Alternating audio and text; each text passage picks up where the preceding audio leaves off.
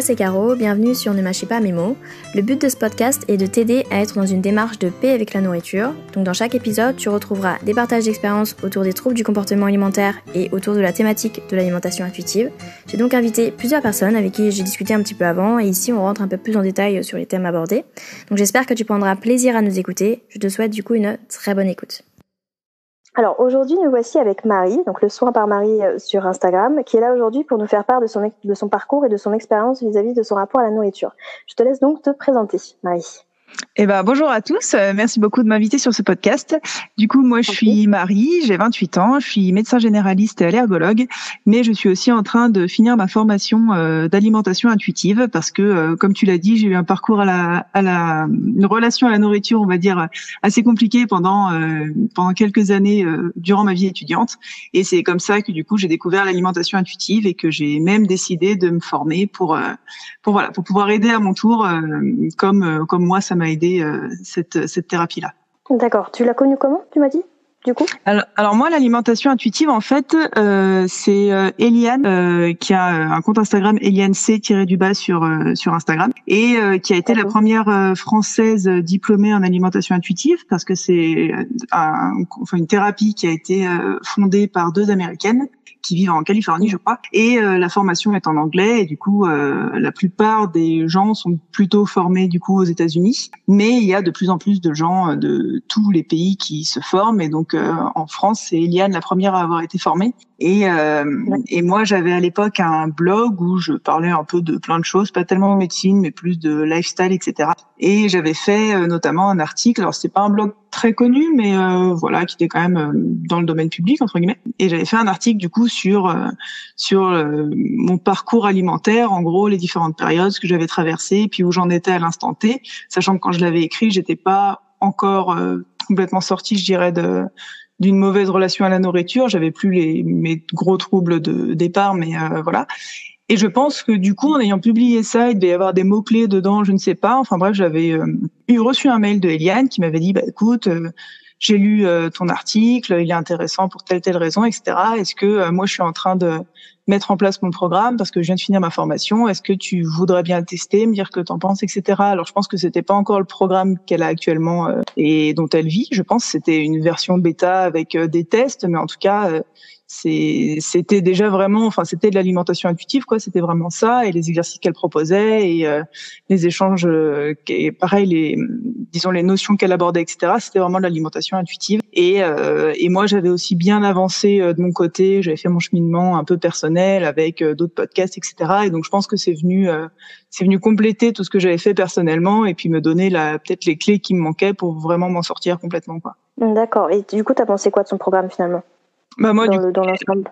Bah du coup, j'ai pas, je sais pas si euh, ce que j'ai testé est très éloigné de ce qu'elle fait actuellement. J'imagine pas tellement, mais euh, je sais pas à quel point ça a évolué. Mais moi, j'avais trouvé ça très bien euh, à l'époque. Alors peut-être à la différence que du coup, c'est pas moi qui l'avais sollicité, c'est elle qui était venue me chercher. Donc je me souviens, je m'étais dit oh oui, pourquoi pas. C'était l'été, j'étais en vacances. Mm-hmm. Je m'étais dit oui, j'aurais le temps de regarder un peu les vidéos comme ça. Mais du coup, je pense que j'étais pas dans l'état d'esprit le plus parfait entre guillemets pour euh, recevoir ces vidéos. C'est vrai que je les avais un peu regardées en me disant oui, ça peut être intéressant, etc. Et puis en fait, ça ça m'a vachement euh, apporté avec le recul, mais euh, mais je pense que j'aurais pu peut-être en comment dire, j'aurais peut-être pu en, en, tirer plus de bénéfices ou plus les apprécier si vraiment je les avais euh, choisis entre guillemets. C'était une des meilleures choses qui me soit arrivée.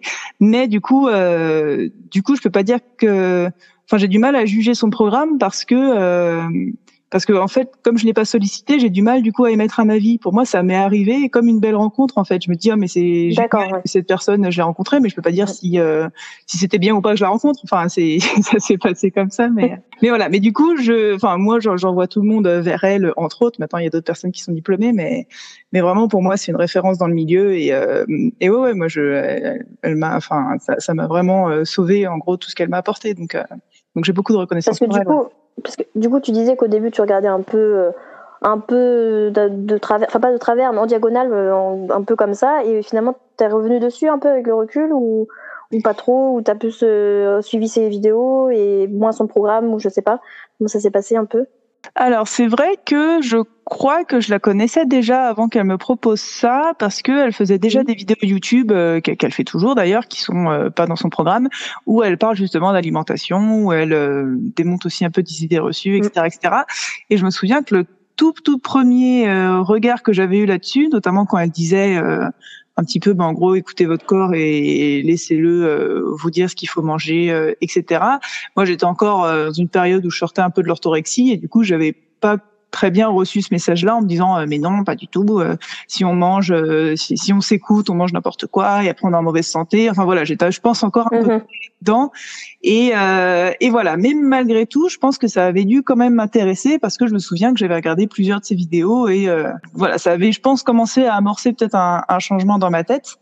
Et, et après quand on m'a envoyé le programme c'est vrai que j'ai pas le souvenir d'avoir re-regardé euh, le pro enfin elle m'a envoyé les vidéos donc je les ai faites à la suite etc il y a aussi des, des exercices à faire un peu entre deux etc et euh, j'ai pas le souvenir de les avoir re-regardés après du coup parce que comme en fait c'est euh, je pense c'est pour pareil pour toute thérapie mais en gros on aborde des choses dans une vidéo puis après, parfois, il se passe euh, plusieurs semaines, voire plusieurs mois, et puis entre-temps, on a pu regarder d'autres vidéos, faire autre chose, mais on se rend compte qu'il y a des choses de cette première vidéo qui continuent à se débloquer ou à ou interférer sur des choses qui se passent plusieurs mois après où on se dit ah oui tiens ça c'est dingue mhm. en fait euh, enfin je, trouve que il y, a à mon avis enfin moi je le vois comme ça il y a des choses qui se passent au niveau cérébral ou cognitif ou je sais pas au moment où on fait un travail donc euh, que ce soit dans une vidéo donnée ou avec un professionnel ou quoi que ce soit et euh, et après le cheminement et la mise en place se fait vraiment sur plusieurs semaines ou mois. Et donc c'est vrai que en fait j'ai pas eu l'impression de faire son programme et au bout de 15 jours me dire youhou c'est bon euh, tout, tout, va bien. Et même si j'avais regardé ces vidéos peut-être sur une période euh, je pense que sur un mois j'avais dû toutes les regarder même peut-être encore plus court mais bon je, vais dire un mois. Mais du coup comme il se passe encore des choses pour moi j'ai pas senti le besoin de les re-regarder parce que euh, parce que pour moi c'était toujours actif. Et c'est vrai qu'il y a peut-être juste maintenant là où on en discute où je me dis ouais tiens ça pourrait être intéressant de de les re-regarder pour voir. Enfin, je m'en souviens bien en fait. C'est peut-être pour ça que je les re-regarde pas aussi, mais mais non, je les ai pas reprises avec du recul, mais euh, mais ouais, ouais enfin il y a, y a, des choses, euh, il y a des choses que j'ai bien gardées en tête et que j'analyse avec du recul. Ça, par contre, euh, tout à fait, ouais. D'accord. Et tu as fait d'autres recherches sur l'alimentation intuitive? Tu me disais donc les.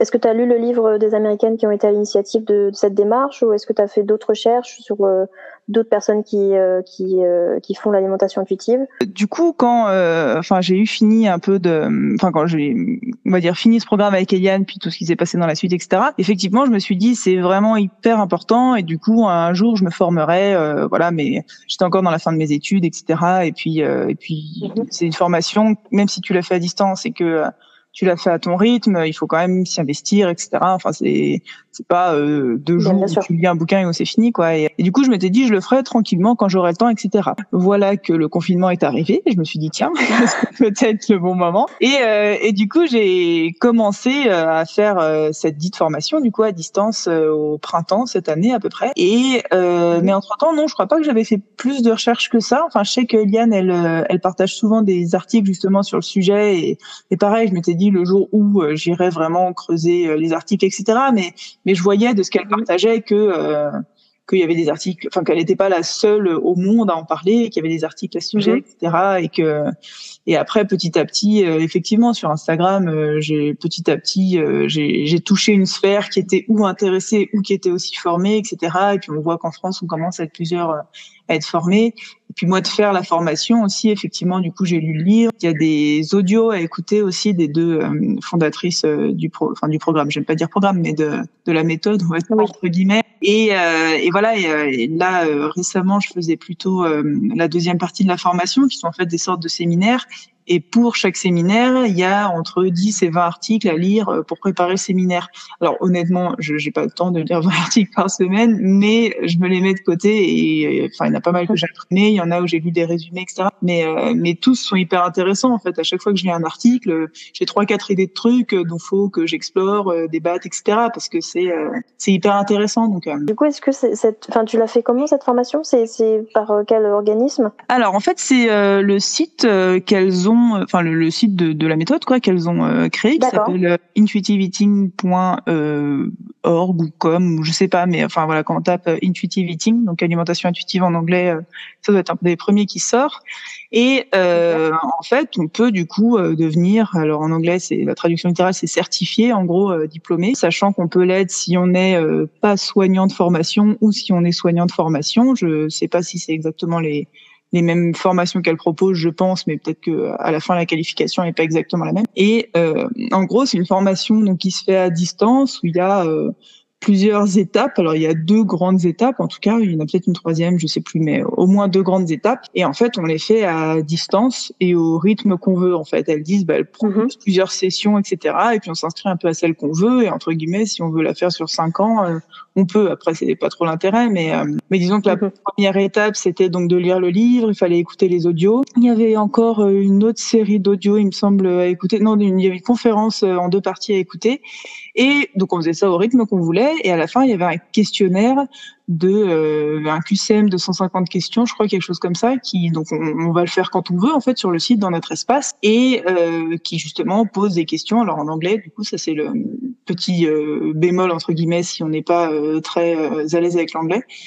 Et donc il y a un questionnaire et euh, voilà où il y a des questions sur le livre, des questions générales sur l'alimentation intuitive, sur des méthodes, sur euh, ce qu'on pourrait dire aux patients, sur ce qui, enfin voilà, des, un gros, un gros QCM, un peu culture générale alimentation intuitive. Et euh, bah, si on rate le QCM, et ben on le refait tout simplement jusqu'à ce qu'on y arrive. Grosso modo, le but c'est pas de sélectionner les gens, hein, c'est juste d'être sûr qu'ils soient assez qualifiés pour pour leur remettre le diplôme en gros.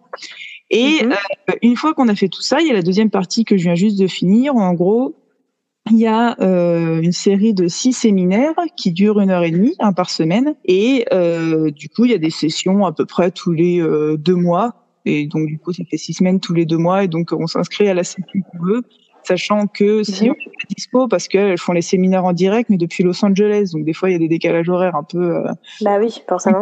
Quoi. Moi, ça tombe à 19h30, mais euh, j'ai une copine pour qui ça tombe à 23h30, donc euh, c'est un peu compliqué à suivre. Mais du coup, ils sont disponibles en replay, etc. Et, et voilà. Et donc là, elles, reprennent des, des, grands axes, enfin six grands axes de l'alimentation intuitive, et puis on peut poser nos questions, etc. Voilà. Et suite à tout ça, pas de bêtises, il me semble qu'il y a un entretien. Euh, euh, live quoi avec euh, une des une de ces deux euh, personnes. Euh, et euh, je ne sais pas s'il y a un travail écrit aussi ou pas. J'avoue que je, je me suis arrêtée déjà au séminaire. Je me suis dit, je fais déjà ça. Je sais qu'il y a un entretien live avec l'une des deux. Et il y a sûrement encore un dernier truc après, mais euh, je peux pas te dire quoi. mais grosso modo, il y a, il y a trois grosses, trois grosses steps quoi. Ok, mais c'est payant du coup. Du coup, c'est payant, ouais, tout à fait. La formation euh, complète, totale, euh, elle fait euh, parce que du coup, t'achètes pas tout en, en, une fois. T'achètes d'un côté le livre, d'un côté les audios, de l'autre côté machin. Tu t'inscris au mhm. séminaire machin. Et grosso modo, ça revient à 1000 euros.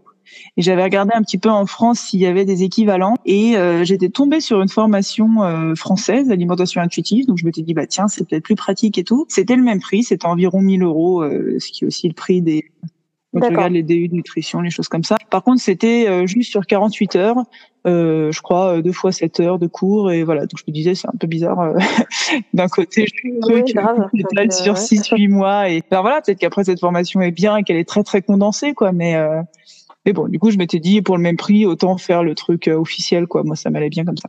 D'accord, bah oui, je, je comprends. Est-ce que tu as d'autres inspirations pour, pour améliorer ton, ton rapport avec la nourriture? D'ailleurs, je vais revenir hein, sur ce rapport, mais est-ce que tu as d'autres inspirations que l'alimentation intuitive? Euh, eh ben moi, ce qui m'a beaucoup aidé au début, avant du coup de découvrir l'alimentation intuitive, ça a été le développement personnel.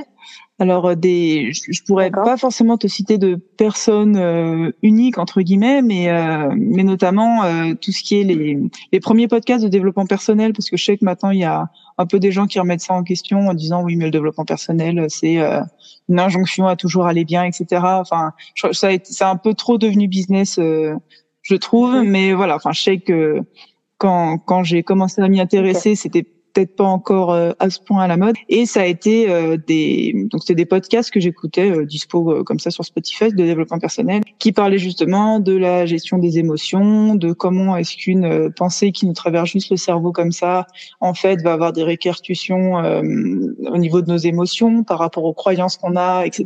Et puis du coup aboutir au final au comportement quoi. Donc moi les comportements à ce moment-là dont j'arrivais pas à me défaire, c'était des compulsions alimentaires, des épisodes d'hyperphagie etc. Et en fait, du coup, de pouvoir remonter un petit peu le chemin comme ça et de me dire bon, alors t'as, ok, t'as cette conséquence là euh, qui te saoule, mais euh, mais si tu décides juste de plus avoir cette conséquence, finalement, ça règle pas le problème. Quoi. Si tu vas pas vraiment à la racine du truc. Euh, ça ça change pas grand chose et du coup voilà c'est ces notions notamment de développement personnel de peut-être pas de psychothérapie. Enfin, je ne sais pas du tout euh, si, si ça rentre dans la psychothérapie ou pas, mais de remonter un peu à la source de nos croyances, de nos émotions, de notre rapport à nous, de notre rapport aux autres, etc. C'est, euh, ça a été moi vraiment un, un une grosse euh, première étape pour aller mieux vis-à-vis de la nourriture, en tout cas. Je, je, trouve aussi que quand tu essaies de comprendre pourquoi tu as ces comportements avant d'essayer de t'en défaire, ou en essayant de t'en défaire, bah, ça aide euh, vraiment à, à, faire la paix en fait. Parce que du coup en plus de t'en défaire tu comprends pourquoi tu les as eu au départ et justement tu peut-être tu préviens de pour de tu préviens pour ne pas les avoir euh, à nouveau tu vois.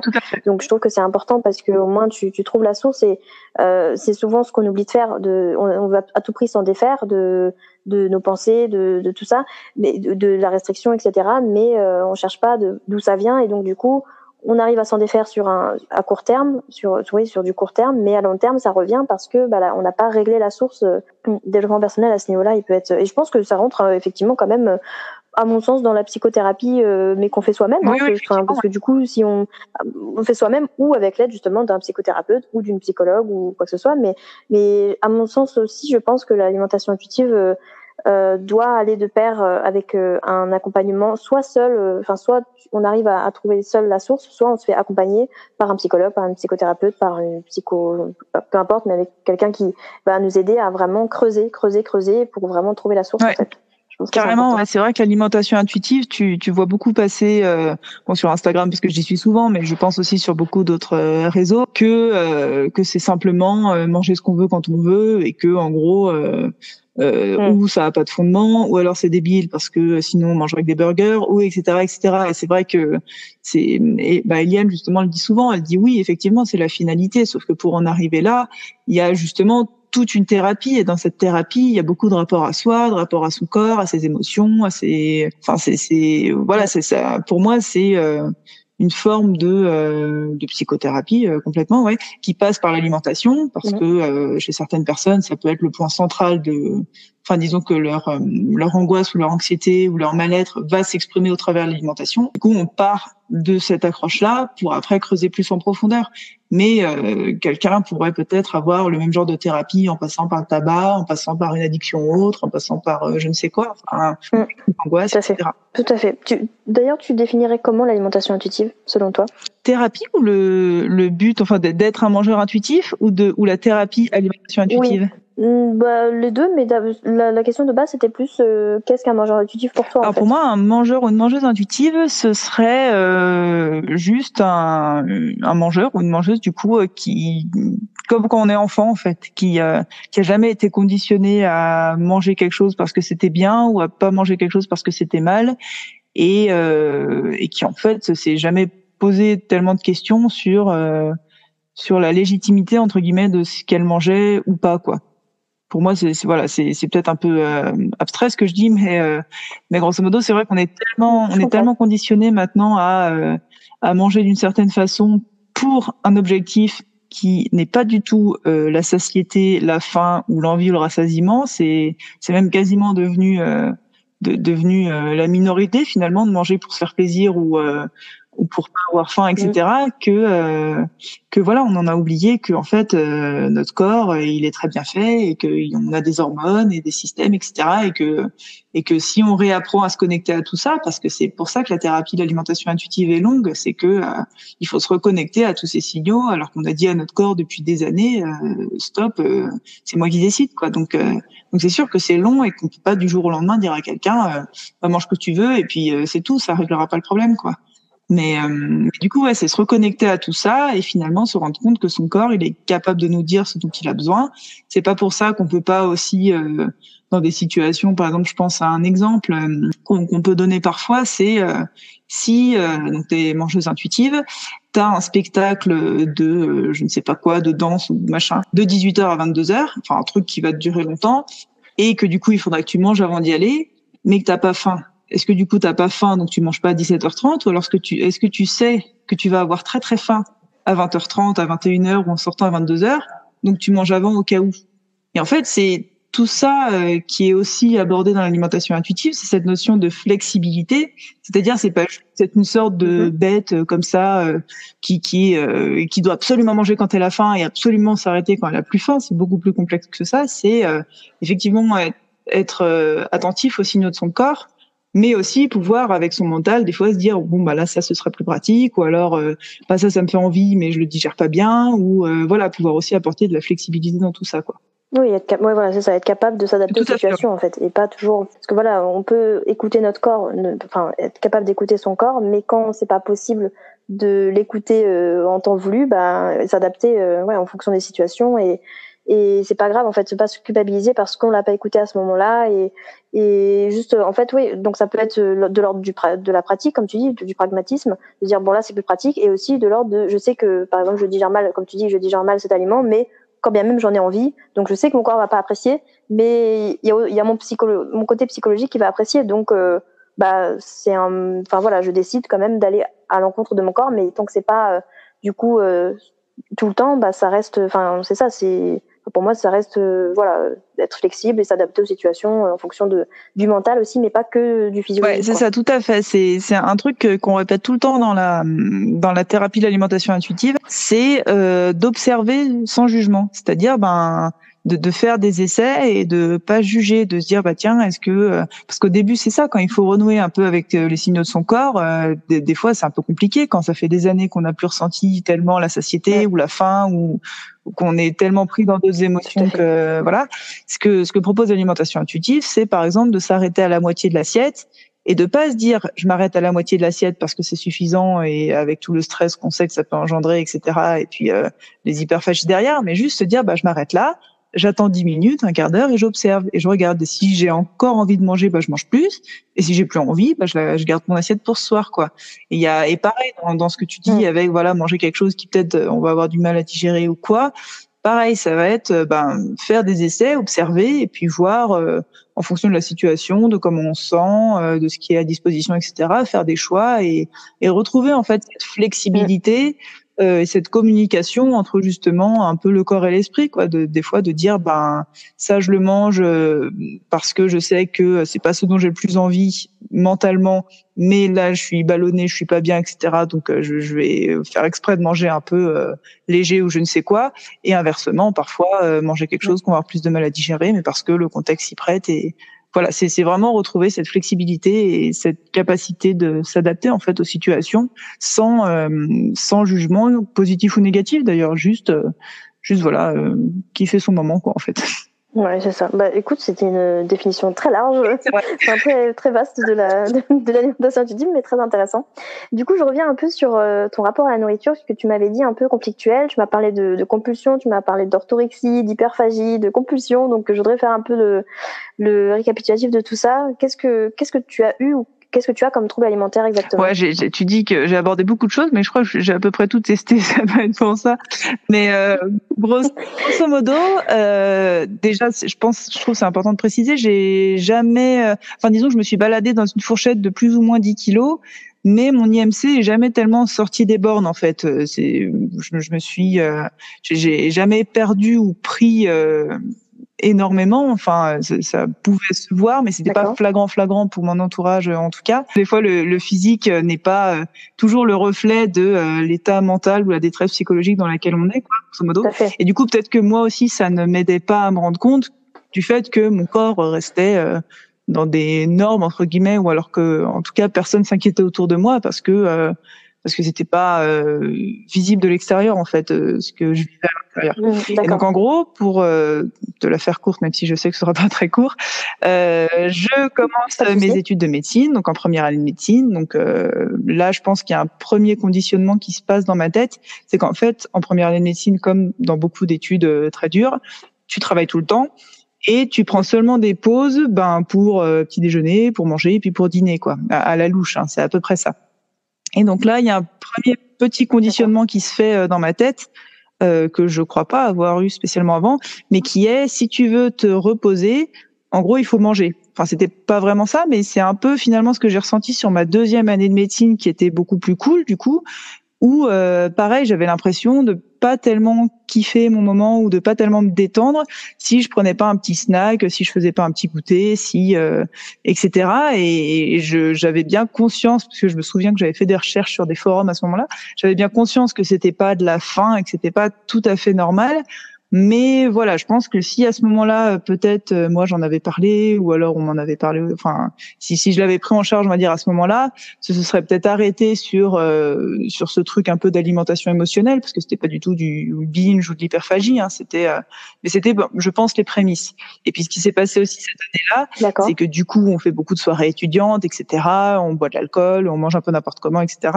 Du coup j'ai dû prendre 5-6 kilos sur cette année. Euh, ce qui a été constaté par mes proches, mais euh, mais voilà, c'était pas du tout une prise de poids euh, alarmante entre guillemets ou inquiétante. Et puis j'en étais pas euh, mal non plus, quoi, je veux dire. Euh, mais du coup, j'ai pris pas mal de poids et j'ai quand même eu une réflexion associée à des photos de vacances où je me suis vue avec ce poids en plus, etc., etc., qui font qu'à la rentrée d'après, donc en troisième année d'études, je me suis dit bon bah un peu influencé par quelqu'un, je vais compter mes calories, comme ça, je vais perdre, j'ai 8 kilos à perdre, donc je sais plus quel programme je m'étais fait, mais en trois mois en gros, pour Noël, c'était bon. Euh, j'avais perdu mes 8 kilos en trop. Alors en trop par rapport à un poids d'ado, hein, donc c'était euh, toujours une drôle de notion du trop, quoi. Mais euh, mais bon. Et donc j'ai commencé à compter les calories, ce qu'il faut absolument jamais faire.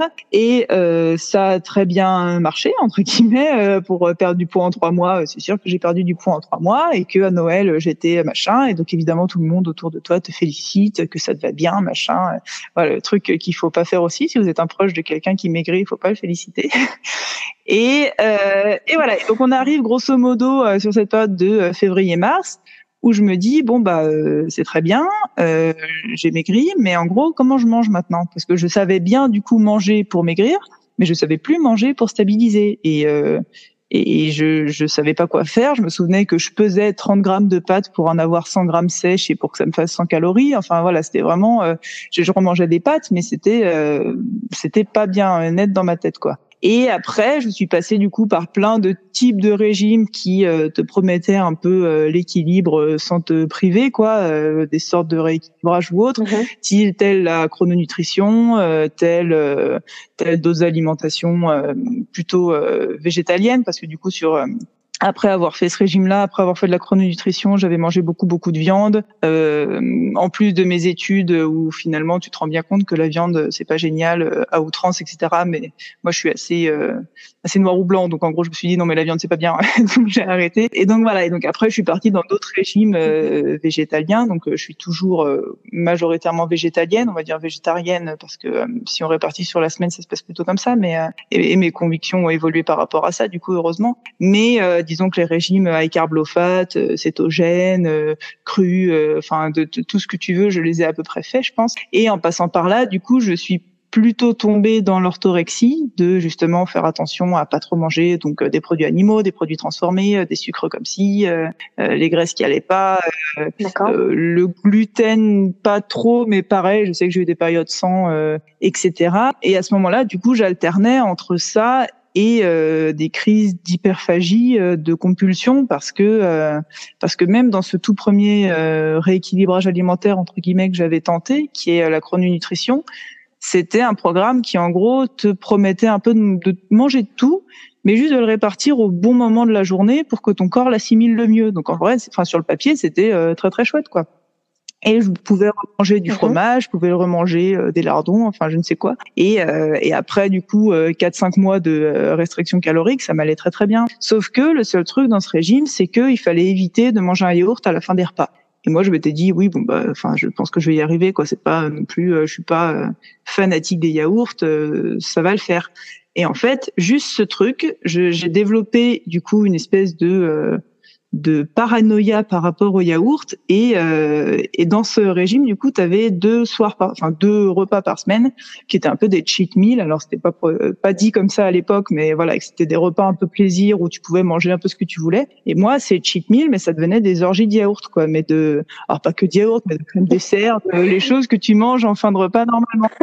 Et comme quoi oui parce qu'en fait c'est comme en fait on te l'a interdit. À la base j'ai dit bon c'est pas grand chose mais en fait le fait de l'interdire à outrance, enfin genre vraiment de l'interdire complètement, eh ben, je me dit euh, voilà les en fait les ouais, les cheat meals ça va être euh, du yaourt bah, exactement. Et c'était alors alors qu'en temps normal bon c'est pas un plaisir monstre de manger yaourt. Ça, et, ça, et ça c'est vraiment ça c'est vraiment trop curieux et c'est vrai que j'en parle régulièrement où je dis euh, c'est marrant parce que tous les régimes où j'ai essayé d'éliminer un truc sauf du coup le, le, végétarisme entre guillemets, mais parce que j'ai d'autres convictions par rapport à ça qui sont pas juste euh, pour perdre du poids. Et je pense que c'est ça la grande nuance entre les gens qui font des régimes sans pour des convictions ou des régimes sans pour perdre du poids. Enfin, pour, pour moi, dans le cerveau, ça se range vraiment à des dans des tiroirs différents, quoi. Mais euh, mais ouais, j'ai vraiment remarqué ce truc de euh, un truc dont t'es pas fan.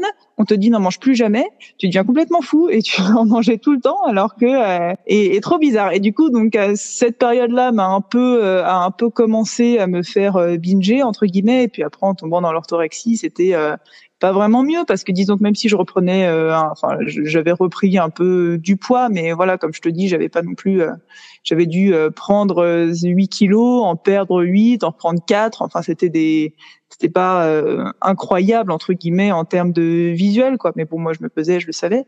Et, euh, du coup, ouais, j'étais euh, dans une moitié euh, de semaine à manger super sain, super machin, pas de dessert transformé, seulement des trucs aux dates et tout. Et j'adore hein, les machins aux dates et tout, mais c'est vrai que comme ça en était une obsession, c'était pas sain, quoi. Et, et à l'inverse, avec des périodes de binge où je pouvais du coup bah, pas, pas, manger n'importe enfin manger n'importe quoi enfin manger trop en quantité euh, en tout cas quoi. Je suis jamais allé faire des courses exprès pour m'acheter des Häagen-Dazs etc je mangeais juste beaucoup ce qu'il y avait dans la maison mais du coup je mangeais euh, des euh, des quantités monstres de chocolat de beurre de cacahuète de de enfin de n'importe quoi où je tombais dessus en fait. Et sans du tout écouter ma faim en fait avec le recul c'était vraiment j'avais des angoisses qui montaient parce que je pense que j'avais envie de manger autre chose mais je me l'interdisais donc ça me créait un conflit interne, donc ça me faisait monter des angoisses. Et comme je savais pas gérer cette angoisse parce que je j'avais jamais appris à gérer mes angoisses et, euh, et, en tout cas à les écouter, eh ben euh, je compensais en mangeant parce que quand tu manges beaucoup, ça fait un bon anesthésiant euh, psychologique en tout cas. C'est souvent ça qui est décrit et en tout cas me mhm. ressenti et et voilà. Et donc finalement j'en étais arrivée à une période où j'étais d'un point de vue santé, relation à la nourriture, ça allait un peu mieux parce que je remangeais un peu de tout et puis euh, puis voilà, j'étais dans l'orthorexie, mais on va dire euh, banalisée entre guillemets, enfin c'est-à-dire seulement, enfin banalisée au sens où j'étais pas euh, paranoïaque, enfin pas paranoïaque, mais à, des points extrêmes de certaines personnes, mais euh, mm-hmm. Mais voilà, j'étais dans le healthy lifestyle, comme on dit, beaucoup, beaucoup, beaucoup, et et du coup avec ces compulsions qui euh, qui venaient un peu euh, un peu n'importe quand surtout que j'étais sur la fin de mes études qui était aussi très stressante et du coup c'était un peu un, gros mix de tout ça euh. du coup ouais ça faisait un, gros mélange en fait entre le stress des études mon stress par rapport à l'alimentation et le fait que je compense mon stress en mangeant enfin c'était un peu c'était un peu tout à la fois hein. c'est sûr que je pense que j'aurais à ce moment-là plus eu le temps de me poser etc peut-être que que, que j'aurais pu gérer ce problème avant. Mais c'est vrai que l'exigence des études, ou en tout cas moi, de la façon dont je le vivais, me permettait pas de trop me poser et, analyser mes comportements à ce moment-là. Quoi. La première partie de mes études euh, étant finie, après donc j'ai commencé l'internat, donc il me laissait quand même plus de temps euh, pour moi. Euh, que, que, les études, enfin que, que, les quelques années d'avant. Je me suis aussi installée à ce moment-là avec mon copain et euh, j'avais pas envie entre guillemets qu'on s'installe à trois avec mon copain, moi et puis euh, mon problème quoi. je me suis dit ça, mais ça suffit. Euh, je vais pas non plus euh, binger avec lui dans le salon, moi dans la cuisine. Enfin voilà, je me suis dit vraiment stop quoi. Alors je, je l'ai eu fait et, et c'est très désagréable comme sensation. Mais mais voilà, j'ai eu plus de temps pour me consacrer à à ce problème et à mes ressentis et à tout ça. Et du coup, c'est là que j'ai découvert les fameux podcasts de développement personnel. Et où petit à petit, j'ai pu commencer à mettre des mots sur pas sur ce que je vivais parce que j'en avais bien conscience quand même. Hein, J'avais un peu étudié ça en cours, mais sur euh, finalement pourquoi est-ce que je fonctionnais comme ça, quels étaient les, éléments déclenchants qui me faisaient arriver à une crise d'hyperphagie et euh, et voilà avec l'alimentation intuitive finalement continuer à un peu creuser ce process et me rendre compte qu'en fait il y avait peut-être des conditionnements qui venaient d'avant, euh, qui venaient de, de peut-être de génération au-dessus de moi, de la société. Enfin, finalement, me rendre compte que c'était peut-être un truc qui qui était plus grand que euh, que simplement moi, mon problème euh, d'image au corps. Et du coup, quel est ou quels sont, euh, selon toi, les facteurs qui t'ont amené à ces troubles du comportement alimentaire? Bah, bah, un des, pareil, je pense que c'est un peu un tout, hein, mais je pense que euh, une des choses notamment qui m'a particulièrement affectée, et ça, j'en avais pas du tout pris conscience avant, euh, avant la thérapie de Eliane, du coup, c'est qu'en gros, euh, dans ma famille, euh, les femmes sont assez, enfin les, les femmes, pas 74 000, mais sont assez c'est pas obnubilé, mais euh, voilà, font assez attention à leur apparence, etc. Et euh, ça a pas été rare quand j'étais petite, mais enfin, je dis ça, c'est pas du tout un reproche que je leur fais, et je pense que toute, euh, enfin, que, que, même moi-même, j'ai dû te dire des trucs que peut-être, qui peut-être ont conditionné d'autres personnes, mais en gros, c'était pas rare que j'entende petite, bah non, mes genoux sont moches, donc je peux pas les montrer, ou alors mes bras pendent, donc bah je peux pas les montrer, et et, euh, et voilà, et j'ai notamment euh, une personne dans ma famille qui est euh, vraiment très très très proche de son apparence et qui est celle qui m'a fait un petit peu remarquer quand j'avais quand j'ai eu pris du poids en deuxième année de médecine que j'avais un peu pris du poids et que peut-être qu'avec deux kilos en mieux, je serais deux kilos avec deux kilos en moins, je serais mieux, tu vas dire. Et, euh, et qui m'a suggéré que euh, compter les calories, euh, ça pouvait être facile pour perdre du poids, quoi. Et pareil, j'en veux pas du tout à cette personne parce que euh, c'était, enfin, c'est, elle voulait pas mal du tout et dans sa tête à ce moment-là, c'était une bonne chose à, à proposer. Mais du coup, c'est vrai qu'en perdant du poids, j'ai eu un peu cette approbation familiale de oh c'est vachement mieux, euh, t'es vachement mieux comme ça, etc. Pareil, ils se voulaient euh, gentils, hein, c'était pas du tout, euh, ils se voulaient gentils, mais du coup finalement quand j'ai repris du poids, je me suis dit, eh ben maintenant je vais moins avoir cette approbation, ils, enfin très schématiquement ils vont moins m'aimer, quoi, ou ils vont moins me valider, alors que c'est pas du tout vrai, hein, c'est une idée que je me suis faite, mais mais disons que c'est peut-être une crainte que moi j'avais à la base, qui, qui a été confirmée, enfin biaisement confirmé grosso modo par euh, du coup ma perte de poids où les gens ont plutôt trouvé ça mieux. Et du coup en reprenant du poids euh, je vivais aussi assez mal ces euh, réunions familiales alors encore une fois on parle de 4-5 kilos hein, c'était pas du tout des écarts énormes mais où je me disais ben je, je, vais être à nouveau jugé un peu négativement ou je vais je vais perdre un peu dans leur estime ou etc ça c'est un des trucs que j'ai pu réaliser et, et, me et dont j'ai pu me détacher comme tu disais, en fait, comme, euh, d'ailleurs, je, voulais poser la question par rapport à l'IMC, mais tu disais que t'es jamais, euh, t'as jamais été dans les extrêmes, on va dire, de l'IMC, donc du coup, c'était pas visible, mais de peur que ça devienne visible, tu préférais euh, du coup, bah, perdre du poids et donc te considérer accepté, aimé par les autres, parce que si t'allais hors norme, enfin, t'allais en dehors des normes de l'IMC, bah du coup, bah du coup, ça serait visible et donc là, tu aurais potentiellement plus de critiques encore que celles de, certaines personnes qui, l'ont quand même fait, avec pourtant euh, une prise de poids très, enfin légère pour le coup du coup. Vraiment, t'as jamais été euh, en dehors euh, des normes, mais, je me demande qu'est-ce que tu penses de, de, cet outil justement? Bah, L'IMC, c'est un outil qui entre guillemets est pratique, mais très limité en fait. C'est euh, disons que euh, ça a été créé, alors faut pas que je dise de bêtises, mais euh, il me semble par un, un, docteur ou en tout cas une personne d'origine allemande dans les années je veux dire des bêtises, mais au cours du XXe siècle, on va dire ça comme. Bref, et qui a été établi cette IMC surtout sur une cohorte d'hommes européens, grosso modo, euh, et on s'est dit, bah tiens, on a l'impression qu'ils sont euh, en meilleure santé quand ils sont euh, dans ces chiffres-là, et, et du coup, on va prendre ces chiffres-là et puis on va les standardiser pour faire nos études, quoi. Et du coup, en fait, c'est très limitant et discriminant parce que du coup il y a c'est comme toute courbe de Gauss hein, il y a aussi des gens qui vont très bien au-dessus de l'EMC et des gens qui vont très bien en dessous. Mais comme c'est pas la majorité et eh ben euh, tant pis rentre pas dans le dans les clous quoi grosso modo. Et on n'a pas du tout pris en compte les autres populations sachant que l'EMC on l'applique aussi bien aux populations africaines asiatiques euh, aux femmes etc en disant bah vous n'êtes pas dans les clous, alors que si on faisait des études sur ces populations, peut-être qu'on découvrirait autre chose, quoi, que euh, que les bornes peuvent changer et que euh, et qu'en fait on utilise des chiffres qui sont faux.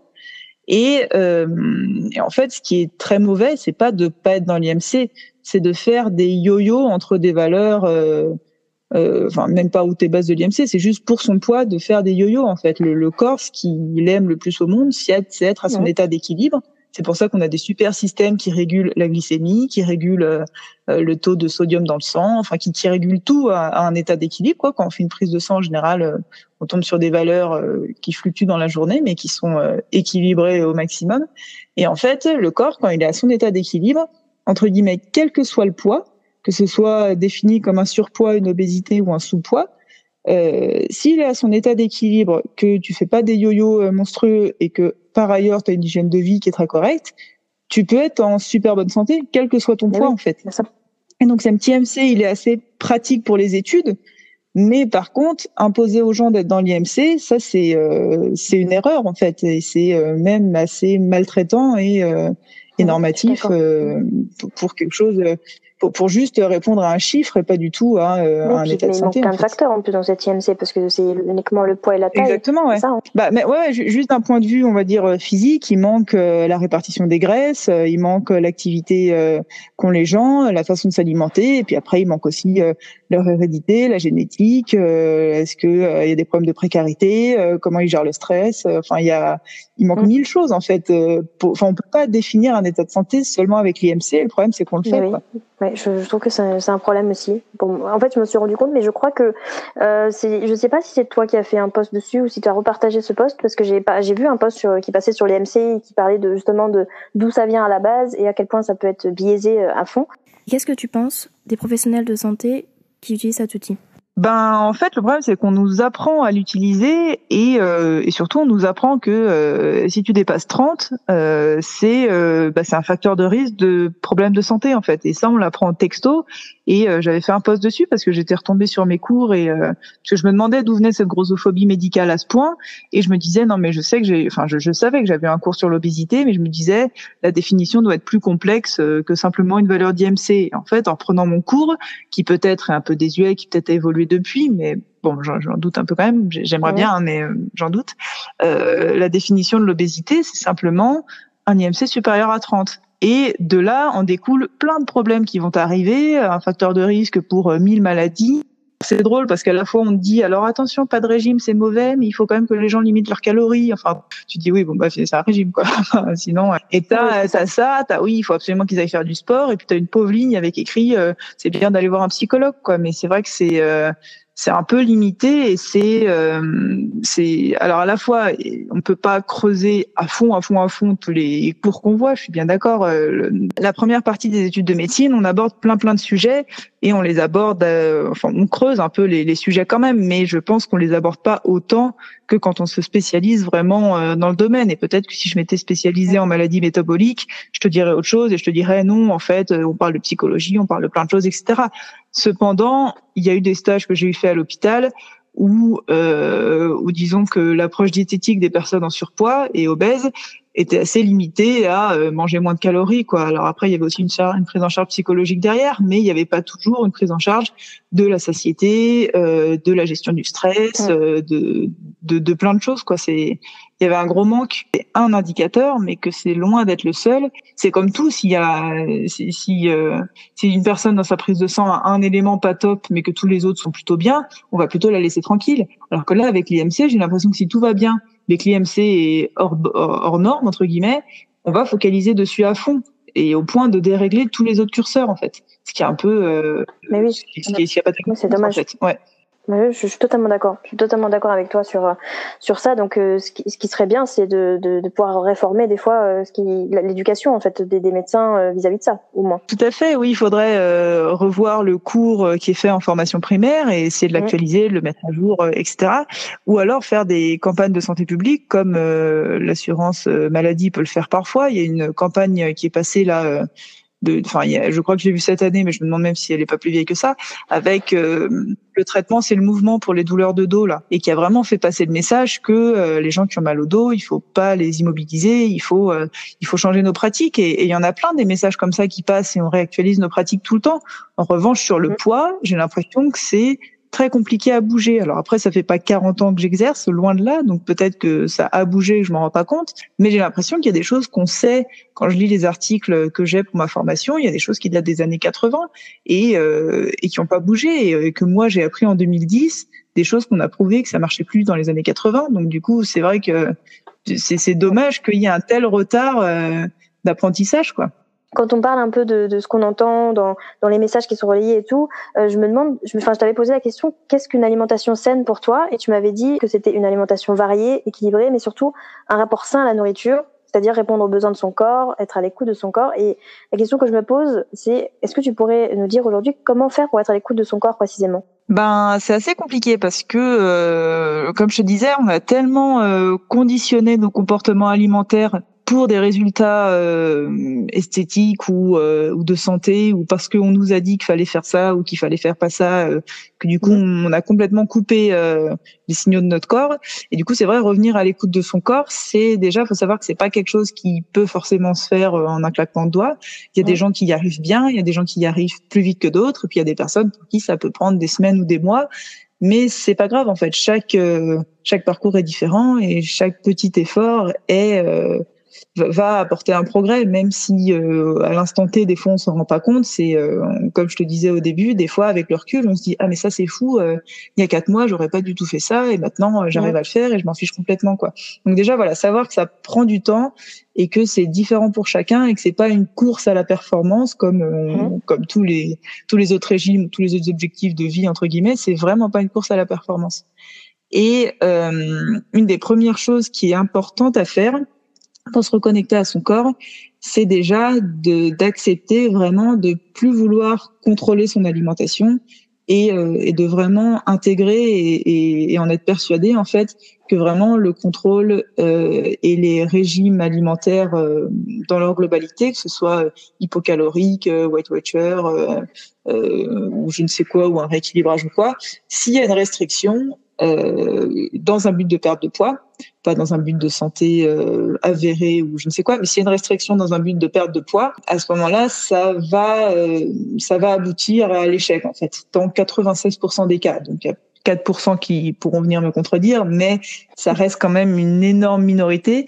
Et du coup, la première étape, c'est vraiment euh, d'avoir compris que le contrôle alimentaire ne marche pas et de vouloir passer à autre chose tant qu'on n'est pas persuadé de ça, ce qui peut être euh, le cas de n'importe qui, ce qui a été mon cas pendant très longtemps, et c'est pour ça que j'ai mal reçu l'alimentation intuitive au début, c'est parce que pour moi c'était ça avait pas de sens. Euh, tant qu'on n'a pas passé ce cap-là, euh, on aura du mal à euh, réussir à s'écouter, parce que tant qu'on veut contrôler ce qu'on fait, on pourra pas être dans le lâcher prise et dans l'écoute. Et enfin voilà, peut-être qu'on peut euh, faire un mix des deux, peut-être qu'il y a des personnes qui y arrivent, et si, si elles sont épanouies comme ça, c'est très très bien. Mais je pense, moi personnellement, que c'est compliqué. Et que du coup, une des premières choses qu'il faut faire, c'est ce qu'on dit dans, dans l'alimentation intuitive, c'est se donner la permission inconditionnelle de manger euh, tout ce qu'on veut. Ça ne veut pas dire là, maintenant, tout de suite, euh, tu manges tout ce que tu veux parce que demain, tu n'auras plus le droit. C'est vraiment de maintenant à la fin de ta vie, tu te donnes la permission inconditionnelle de pouvoir manger tout ce que tu veux, quand tu veux, dans les quantités que tu veux, et, euh, et voilà pour euh, pour être bien et euh, et pour te sentir bien, que ce soit en santé, que ce soit autrement, se sentir bien, c'est c'est un peu vaste comme sujet, mais ça peut être sur plein de plans et et parfois se sentir bien, c'est dans un premier temps se remettre à manger tous les interdits qu'on avait on va se dire oh mon dieu mais euh, je mange pas du tout sainement mais parfois on s'est tellement privé de quelque chose pendant un temps que le corps c'est ça qu'il demande pendant les une deux trois quatre premières semaines. Alors pas tous les repas H24 mais euh, on a l'impression que ça revient souvent. Et puis quand on a compensé un peu cette euh, privation et eh ben on se met à explorer d'autres domaines etc et puis à à rééquilibrer un petit peu tout ça. Il faut bien garder en tête aussi qu'il y a une grande flexibilité du corps et qu'il y a des périodes où on va avoir envie de peut-être de choses très sucrées, puis une période où on va avoir envie que de légumes, et puis une période euh, d'autres choses. Et, et voilà. Et en fait, vraiment être à l'écoute et observer euh, ce qui se passe quand on mange d'une certaine façon, quand on essaye de s'écouter, quand voilà, on se donne vraiment la permission inconditionnelle d'observer sans jugement et puis de, de faire son chemin à tâtons chez certaines personnes euh, lever tous les tous les lever tout leur contrôle d'un seul coup, ça fait trop, ça leur fait trop peur et, et elles peuvent pas lever le contrôle d'un seul coup. Donc c'est chez ces personnes-là, on va aller plus doucement, on va euh, voilà, d'abord apporter des petites collations un petit peu plus, plus laxes, sans contrôle, sans etc. Mais mais chaque chemin est vraiment est vraiment différent et surtout à son rythme. Mm. Et puis, je pense que donner la, permission inconditionnelle de manger, ça permet euh, de plus avoir de hiérarchie entre les entre les aliments, en fait, de plus se dire voilà celui-ci est interdit, et donc dès qu'il est, autorisé, bah je me, je me goinfre de ça, et euh, au contraire vraiment mettre tout à, la même euh, à la même valeur pour en apprécier vraiment bah, ce que ça nous fait vraiment dans le corps et dans le au niveau psychologique, quoi. Je pense que ouais, c'est exactement ça, le, le, premier le premier prérequis, ouais, tout à fait. Et il y a un truc que, sur lequel je voulais revenir, j'ai oublié d'en parler, mais euh, quand tu parlais de, de, régime sans par conviction et régime sans, euh, enfin sans, sans aliments, sans certains aliments par conviction et régime sans pour perdre du poids, je me demande à ce moment-là euh, comment le corps arrive à faire la différence que c'est euh, un régime sans par conviction et, et que c'est un régime sans pour perdre du poids. Tu vois ce que je veux dire ou pas? Comment on fait la différence? Ouais, ouais, tout à fait. Eh ben, je ne sais pas comment le corps fait la différence, mais moi, c'est un constat que j'avais fait pour moi. Je m'étais dit, euh, c'est marrant, dès que je me prive d'un truc, j'en ai méga envie, genre les yaourts, alors que c'est pas euh, du tout ma passion dans la vie. Et euh, et à l'inverse, quand euh, j'ai arrêté de manger de la viande du poisson, donc au début, le, le, poisson, j'ai jamais aimé ça, donc en fait, ça n'a pas été une grande perte dans ma vie. Et la viande, c'était pareil, on n'en a jamais mangé énormément quand j'étais petite, mais par contre, on mettait des lardons un peu partout, on mangeait des knackis, etc. Et donc ça, c'était plus des choses que que j'aimais euh, de base, on va dire quoi. Mhm. Et euh, en fait, au début, je le faisais pareil dans un but un peu de, de mode de vie plus ilsi, euh, de perte de poids, etc. Et du coup, c'est vrai que j'ai eu des phases en fait où je mangeais un peu végétalien pendant un mois, et puis ça me saoulait, puis je revenais à la normale, et puis du coup, je faisais un peu yo-yo comme ça, jusqu'à un moment où je crois que ça m'a vraiment saoulé en fait, et où je me suis dit non, mais c'est pas parce que du coup, en, en, tombant un peu dans la communauté euh, végane, etc., on se sensibilise aussi sur plein de choses. On se sensibilise mhm. sur l'écologie, sur la condition animale, etc. Et je pense que c'est vraiment ensuite ces convictions-là qui ont pris le relais sur la perte de poids et où vraiment il y a un moment où euh, je, je, me souviens pas du moment où je me suis réveillée où je me suis dit ça, mais je pense dans ma tête il y a vraiment eu un moment où j'ai eu un déclic de non je peux, je peux plus manger de viande et de poisson et euh, et c'est pas alors c'est irréversible je dis ça maintenant j'en sais rien de ce que je serai dans dix ans mais euh, mais vraiment c'est euh, même si je sens une bonne odeur de viande de poulet de je ne sais quoi je, je vais avoir un blocage à, à en manger. Mais c'est vraiment un blocage euh, ouais psychologique avec un, un, affect qui se met en place de je peux pas manger ça et qui du coup prend le dessus sur sur un blocage que je me serais mis moi-même euh, de contrôle, de parce que je veux pas prendre de poids, etc., etc. Qui en fait, on se rend compte, c'est des blocages qui pètent extrêmement facilement, puisque euh, dès que euh, on est à une soirée avec des tentations ou quoi, on va on va binger, on va manger qu'on avait, c'est ça. Ce qui est pas le cas avec ces autres blocages, je pense, qui sont plutôt ouais dans l'affect ou ou des, des, convictions qui sont plus fortes. En tout cas, peut-être que c'est une question de force des convictions aussi. D'accord, mais du coup, il n'y a pas, il a pas de, de, réclamation du corps de, de, de, ces aliments, du coup, de ces aliments que tu interdis par conviction? Bah alors moi, je l'ai pas remarqué. Euh, par contre, tu as pas mal de, de femmes enceintes qui racontent qu'elles ont des envies de viande, euh, enfin oui, de, de, femmes enceintes végétariennes ou euh, végétaliennes, pas toutes encore une fois, mais qui racontent qu'elles ont des envies de viande pendant leur grossesse et qui, qui, qui sûrement lié au fait que euh, tu, tu, développes un nouveau euh, petit enfant et du coup il faut des apports de fer conséquents ou de protéines ou de je, je ne sais quoi. Mais euh, et, là chacune gère un peu différemment. T'en as qui ont euh, qui, qui, ont, qui veulent écouter leur corps euh, avant tout et qui du coup bah, remangent un peu de, de, poulet ou de je sais pas quoi, enfin de ce que leur corps euh, leur demande.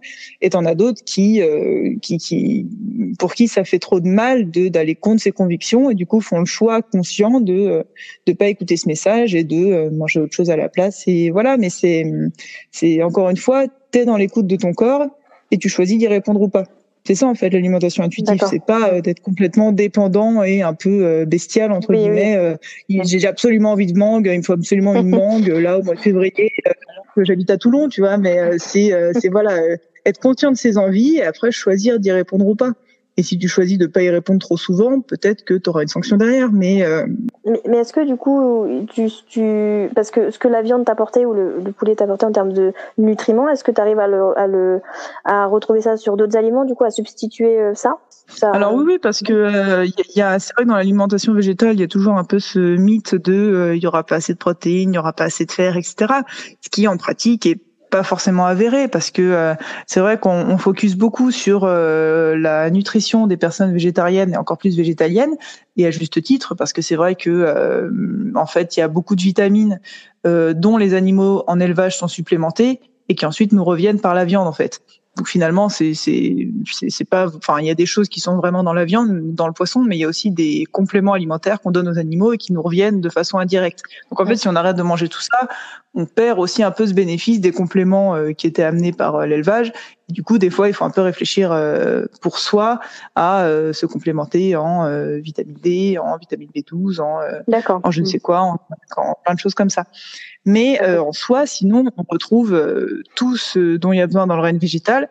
Après, c'est comme tout, un omnivore qui mange euh, très peu varié ou un végétarien qui mange très peu varié, tous les deux, ils peuvent avoir des carences. Ce sera sûrement pas les mêmes, mais mais voilà, tous les deux peuvent avoir des carences et, et on focus beaucoup plus sur les alimentations végétariennes, végétaliennes, alors que on pourrait aussi dans les alimentations omnivores faire un peu plus attention peut-être à une diversité alimentaire plus importante, quoi. D'accord. Et je me, je, me demande, je me dis aussi que quand même, je pense que euh, quand on a des TCA et qu'on veut s'engager dans, dans, enfin, on veut faire la paix avec la nourriture et euh, potentiellement du coup aller vers l'alimentation intuitive, je pense qu'il est, qu'il est d'abord essentiel vraiment de, de soigner son rapport à la nourriture avant de d'aller dans, enfin comment dire, de de confirmer ses convictions, tu vois, parce que ça peut être dur au départ de se dire euh, qu'on a la, la, la, la, comment on appelle ça, l'autorisation inconditionnelle de manger, mais qu'on a des convictions qui nous donnent déjà des restrictions au départ. Enfin, quand on a des TCA, je veux dire. Est-ce que tu vois ce que je veux dire? Ah oui, tout à fait. Ouais, tout, non mais tout, à fait. Moi, j'ai un parcours euh, qui est euh, pas du tout euh, exemplaire à ce niveau-là, mais mais tout à fait. Oui, non. La, première chose à faire, c'est vraiment de faire la paix et, et ouais, de, de, comme tu dis, de tout se réautoriser. Et puis après, on, on voit vers où euh, on chemine au fur et à mesure de nos parcours de vie respectifs, etc.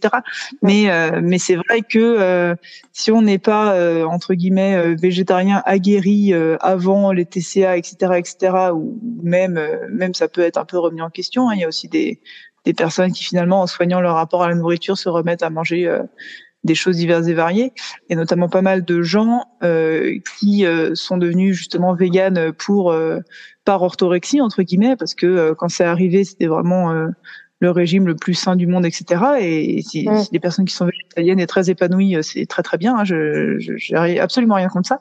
Mais euh, il y a beaucoup de gens qui l'ont fait un peu comme moi au début pour les mauvaises raisons et, euh, et, qui se remettent finalement pour guérir un petit peu leur rapport à la nourriture, leur anorexie, leur compulsion, etc. Se remettent à, à avoir un moment où elles mangent de tout et après, ben, on peut évoluer dans toutes les directions possibles en fait. Après, est-ce qu'on va rester omnivore, flexitarien, végétarien, euh, j'en sais rien, mais mais c'est vrai que oui, oui, euh, rentrer dans un régime euh, d'éviction, enfin d'éviction, oui, un régime sans ou sans gluten ou quoi que ce soit, alors qu'on n'a pas une relation apaisée à la nourriture, je pense que c'est compliqué effectivement. Ouais.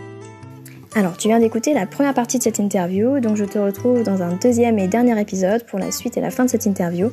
Muito obrigada et à déjà.